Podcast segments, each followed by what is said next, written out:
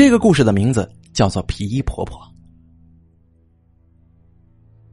姐姐，我要吃蛋糕。每到傍晚时分，佳一就拉着小泽下楼散步，顺便瞒着父母去便利店里买些好吃的，比如说蛋糕、冰激凌、巧克力、薯片等等零食。弟弟想吃什么，姐姐通常都会答应。这也是一天当中小泽最快乐的时候，因为没有妈妈的管束，只有袒护自己的姐姐，所以能够尽情的吃喝。每次散步，姐弟俩总要玩够一个半小时才上楼。之所以姐姐如此宠爱弟弟，一个原因是姐姐杨佳一要比五岁的弟弟杨佳泽大十岁，另一个原因呢是小泽太淘气了，身边的人都挺喜欢他的。秋季的白昼已经缩短了，一到傍晚。几乎跟夜间无异，黑蒙蒙的。佳一拉着小泽漫步，便朝便利店走。最近几天呢，由于爸爸出差，医院工作的妈妈又每晚值班到凌晨，所以都由佳一照顾弟弟，还要负责早餐、晚餐跟幼儿园的接送。不过爸妈不在家，姐弟俩倒是肆无忌惮，可以玩到很晚很晚。甚至把那些妈妈最讨厌的零食都可以带回家来。给小泽买了一块蛋糕之后，佳一就带着小泽往小区外走。途经大门的时候，一名姓王的中年保安从门卫室探出头来，习惯性的把小泽抱起来。小泽只是无动于衷的啃着蛋糕，啃得满嘴都是。这名保安叫王峰。跟这姐弟俩的关系特别好。对了，佳怡啊，最近晚上尽量不要带你弟弟出来溜达了，知道吗？王峰脸上有些认真的对佳怡说。佳怡有些不大习惯王峰这种认真的表情，因为平日里他总是嘻嘻哈哈的。为什么呀？行了，你就别问了，听我的就是了。干什么？出出什么事了？佳一属于那种不依不饶的性格，遇到事情非要弄清楚为止。哎呀，就在前几天，咱们小区的事儿，你没听说过呀？王峰反问道。佳一摇了摇头，说不知道。昨天晚上小公园那边，你不也看到好多人在吗？你不晓得他们在聊什么呀？我不知道啊，那些都是老阿姨了，平时最八卦了，谁懒得管他们呢？佳一心直口快，也不怕得罪人。哈哈哈哈好，说的有道理。王峰被佳一逗得一乐，但随即马上收敛笑容。我跟你说呀，就这几天，咱们小区里有两个孩子丢了。佳一愣住了，啊，两个孩子丢了？对，两个。小泽不再吃蛋糕了，显得没事做。就开始催促姐姐快走，哦，好好，小泽，你等等啊！哎，王叔叔，这孩子怎么丢的？找到没有啊？哎呀，上哪儿找去？丢的两个男孩就跟你们家小泽这么大，你说就这年龄的小孩，他能去哪儿啊？还都在小公园滑滑梯的时候不见的，肯定啊是被人抱走了。啊，那报警没有啊？早报警了，警察都来好几回了。现在他们两家人都急疯了，据说都是老人带孩子的时候出的事儿，所以刚才我叫你小心点没事别带着小泽在外边转了，知道吗？哦，是这样啊。佳一眉头一皱，紧紧抓着小泽的手。小泽不再吵闹了，也是在似懂非懂的听着。对了，还有件事我昨天听他们几个女人在聊。说是有人看到抱走小孩的人了，哟，那谁呀？听说好像是个老太婆，不是这里的人。说什么穿着一件皮大衣，那人看到他偷偷在小公园里面晃来晃去，不大正常的样子呀。哎呀，倒真是挺吓人的。加一说的是心里话，虽然他年纪不大，还没上高中，但是这偷别人家孩子的事儿，他听说过不少了，也是现今社会比较广泛的一个问题。知道一般是人贩子所为，丢的基本都是男孩，而且据说丢了之后很难再找回来，因为通常这些孩子会被卖去穷乡僻壤，即使是思想观念偏落后的地区，一些人呢生不出孩子来，或者说没有没有要到。男孩的家庭索性就花钱买一个来。如果小泽也遭到人贩子拐卖，那简直不敢想象啊！爸爸妈妈肯定会疯掉的。所以听到王峰说完这些，佳一毫不犹豫的拉起了小泽，回头就走。姐姐，咱们去哪儿啊？平时不会这么早回家，小泽肯定感觉到奇怪了。小泽呀，咱们今天不玩了。你没有听到王叔叔说吗？有个穿皮大衣的老婆婆，专门来抓像你这么大小的孩子。小泽呀，你怕不怕呀？哦，我害怕。小泽脱口而出，瞪大眼睛望着姐姐。你害怕，所以说咱们得回家，在家待着就没事了啊。哦，不过那边还有哥哥姐姐在玩呢。透过树林，顺着小泽手指的方向，佳一看到小公园那滑滑梯的位置，还有一男一女两个孩子在旁边玩荡秋千呢。这两个孩子看上去比小泽稍微大一点，都戴着黄色的帽子，女孩配了一身花裙子，打扮的尤其漂亮。人人家哥哥姐姐呀，也很快就回去吃饭了。嗯，小泽，跟姐姐回家，乖啊。佳一随意编了个谎话，心里却想：真希望过几天不要听到这两个孩子丢了。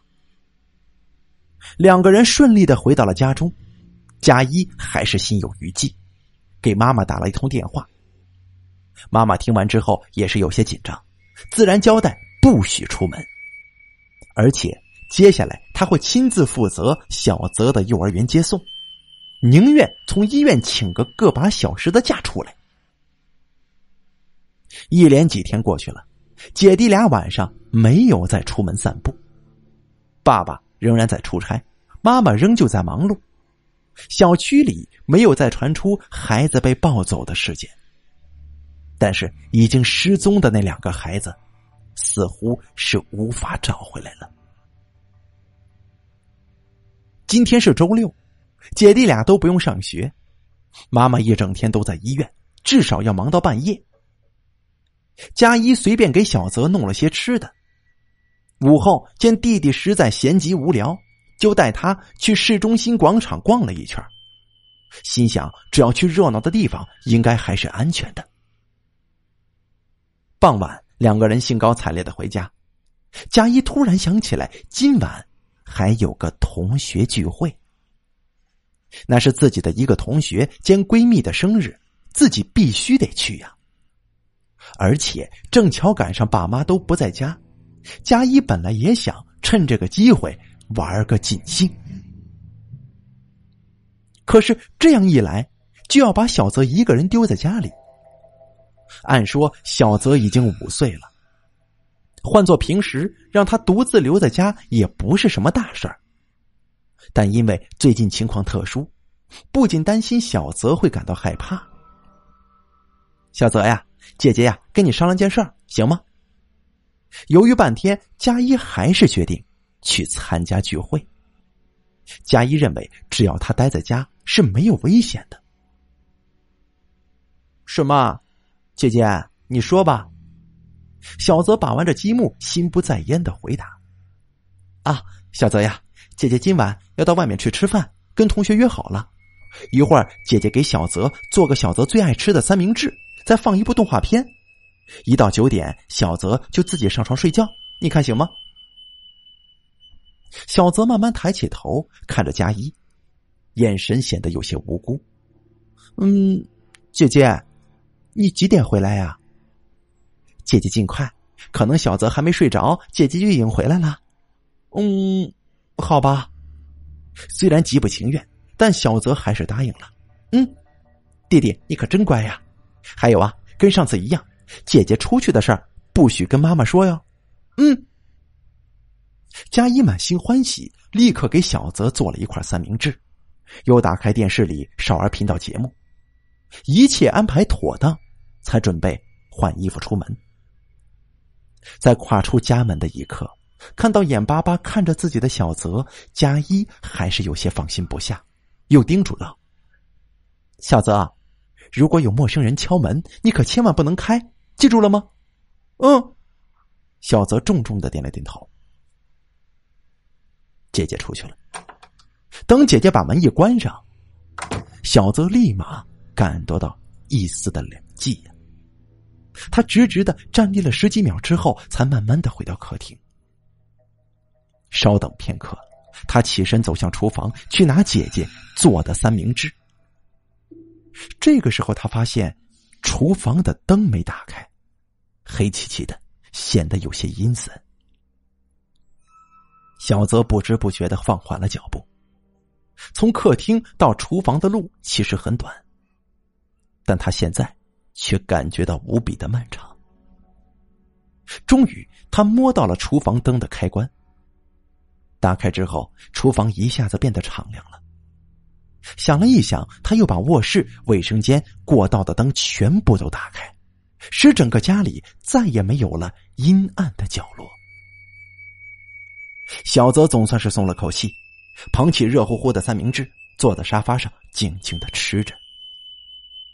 与平日里不同的是，在吃三明治的时候，小泽却不敢发出太大的声响，好像生怕被什么人或者什么东西给听到似的。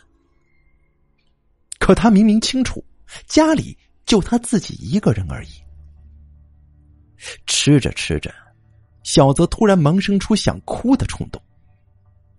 他今年五岁，按理说是个大孩子的年龄了。可他很少像基满这样被独自丢在家中，更何况最近小区发生丢孩子的事有些触动他，有些触动到他的脆弱神经了。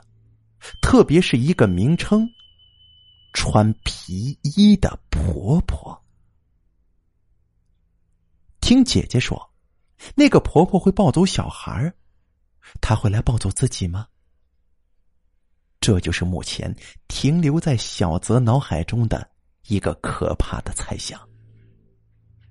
此时此刻，他总觉得家中哪里有些不对劲，而且静得出奇。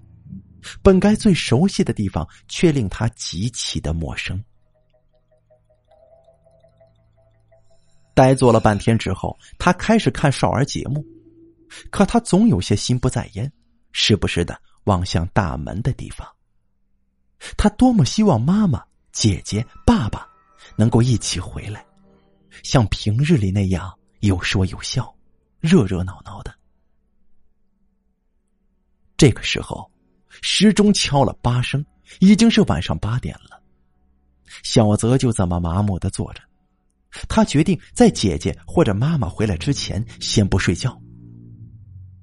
正在他东张西望的时候，突然。大门外传来一阵轻微的声响。小泽本就竖起的耳朵，神经敏感，这下子更是令他瞬间就坐直了身体。这电视的声音很轻，所以小泽很快就分辨出来，那似乎是人的脚步声。可是小泽家住六楼啊，这已经是这栋楼的最高层了。而且最关键的，是邻居一家在半年前就搬走了。这六楼暂时只有小泽一家住户，这一点小泽也是清楚的。也就是说，上六楼的人一定是冲着小泽家来的。另外，小泽还感到奇怪，为何门外的人要沿楼道上来？没有乘电梯呢，否则他应该可以听到电梯门开关的声响。就这会儿，脚步声停止了，看情形，这个人就站在大门外面呢。这个人绝对不可能是爸爸妈妈或者姐姐。要是他们，早应该开门进来了才对呀。小泽越想越怕，连呼吸都困难。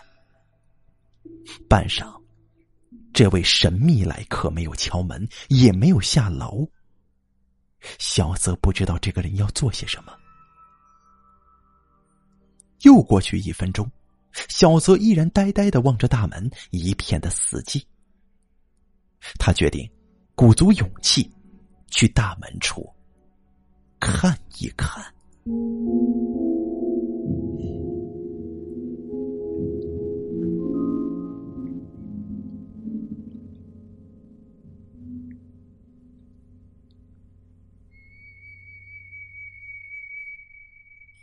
他慢慢的挪动脚步，搬了一张凳子摆到门前，又贴着门，小心翼翼的站上去。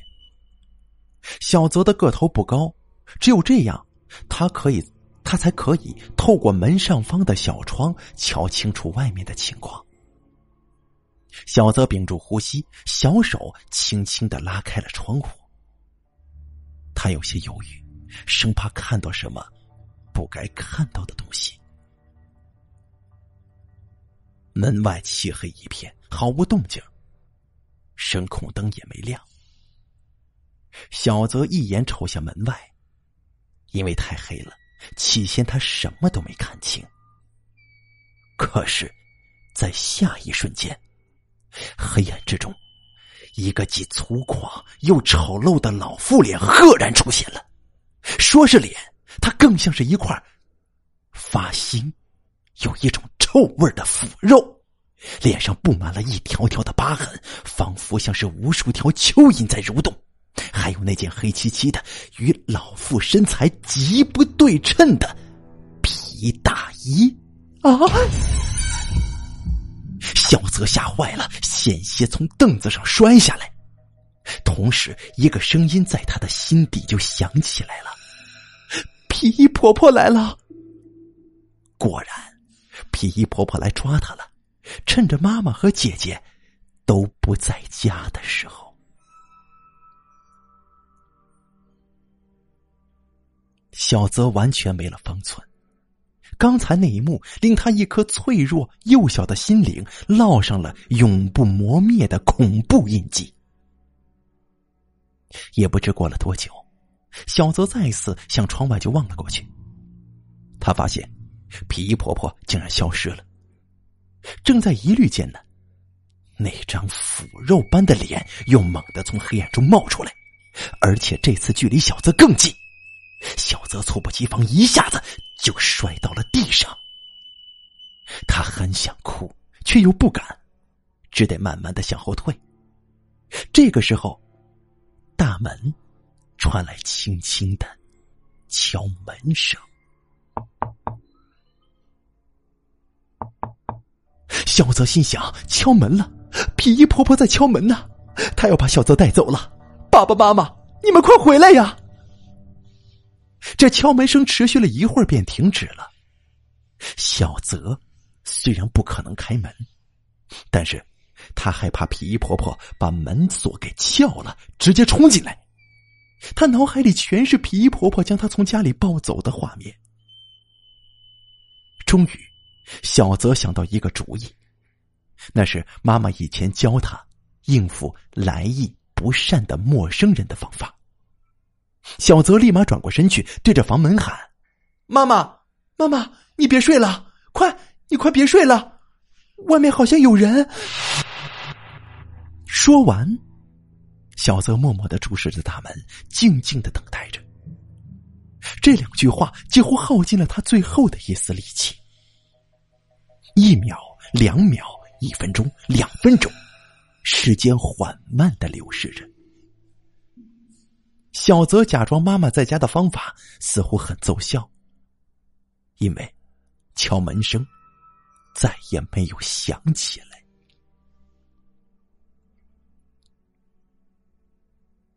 当佳一回家的时候，他看到小泽僵直的站在沙发前，眼圈泛红，神情紧张。他一下子就感觉到不对劲儿了，连忙问道：“哎，小泽，都这么晚了，你怎么还不睡呀？出什么事儿了？小泽抿着嘴，此刻恐惧战胜了委屈，终于他忍不住放声大哭起来：“ 姐姐，我怕。”然后小泽将刚才发生的事情一五一十的告诉了佳一，佳一也是听得浑身一阵的恶寒呢。对把自己把小泽一个人丢在家中后悔不已。佳一一边安抚小泽，一边在想：小泽肯定不会说谎的，看来真的有个穿皮大衣的老太婆。前面丢失的那两个孩子多半跟他有关。我也真是的，如果把如果我自己留在家里，抓住那个老太婆，找回那两个孩子，或许就会有希望呢。因为受到惊吓，佳一哄了好久，小泽才入睡了。出于私心考虑，佳一不让小泽把皮衣婆婆上家来的事情告诉妈妈。毕竟，一旦妈妈知道佳一放下弟弟不管，自己跑出去玩乐，一定会生气的。第二天周日，佳一打算在家陪小泽，哪儿都不去了。即使睡了一觉，小泽依然神经紧张，时不时的会问佳一：“皮衣婆婆还会不会再来了？”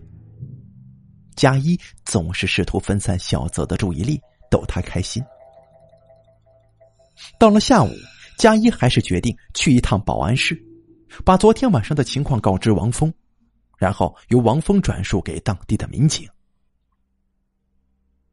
小泽，咱们一起去王叔叔那儿，你把昨晚的事情再跟王叔说一遍，行吗？嗯嗯，小泽乖巧的点了点头。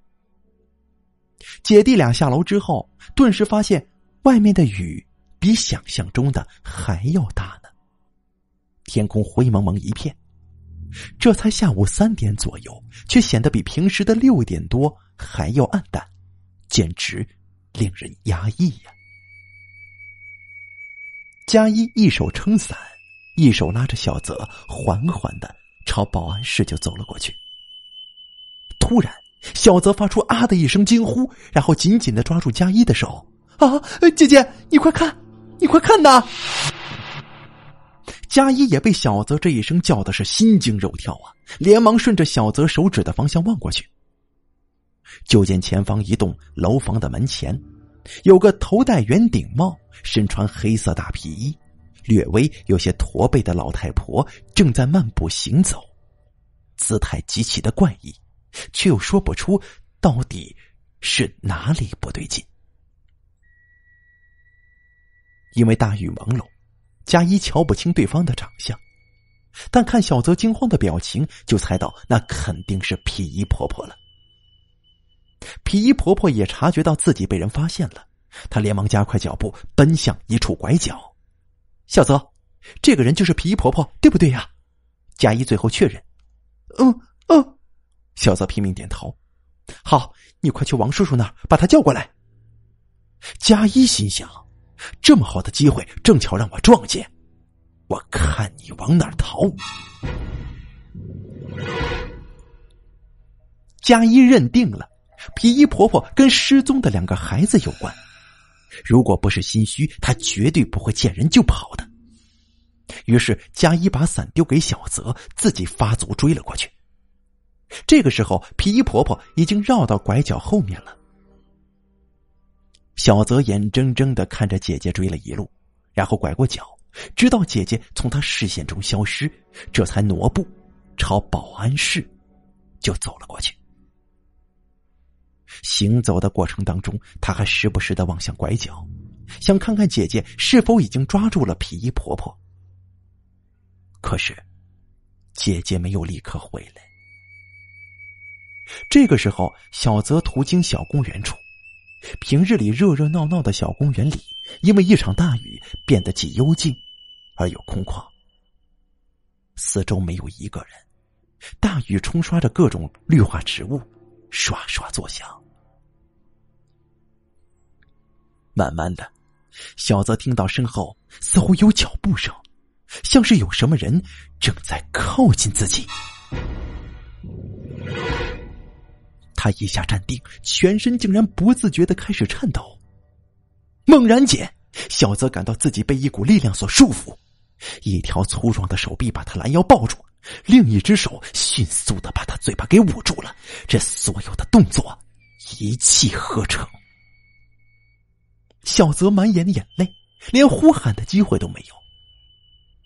他看到面前来了两个人，身影还有些熟悉。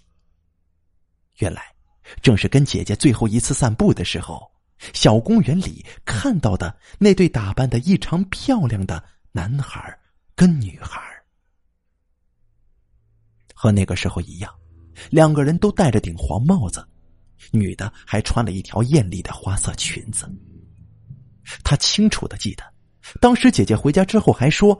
希望这对孩子不要被皮衣婆婆给抱走。可现在近距离下，小泽才发觉，眼前这两位，哪是什么孩子呀，而是两个相貌丑陋、只有儿童般是矮小身材的成年侏儒呀！尤其是那个女侏儒，脸上坑坑洼洼的布满疤痕，就像是无数条蚯蚓在蠕动。小泽一眼就认出来了，这正是皮衣婆婆呀！小泽自然不知道，这两个人贩子如何巧妙的利用身材优势，伪装成两名儿童，整日打探小区里的情况。而在行动的时候，女侏儒就骑在男侏儒的肩上，穿起黑色的大皮衣。两个人组合而成了皮衣婆婆，而小泽，则是他们盯了很久的目标。贾一万万想不到，他被两个人勾引过拐角之后，因为皮大衣被迅速的抛弃，他所见到的又是两个孩子，所以贾一选择继续向前追逐。而此刻，那件大皮衣被女侏儒张开，一下子。把小泽就给裹住了。好嘞，第三个娃娃。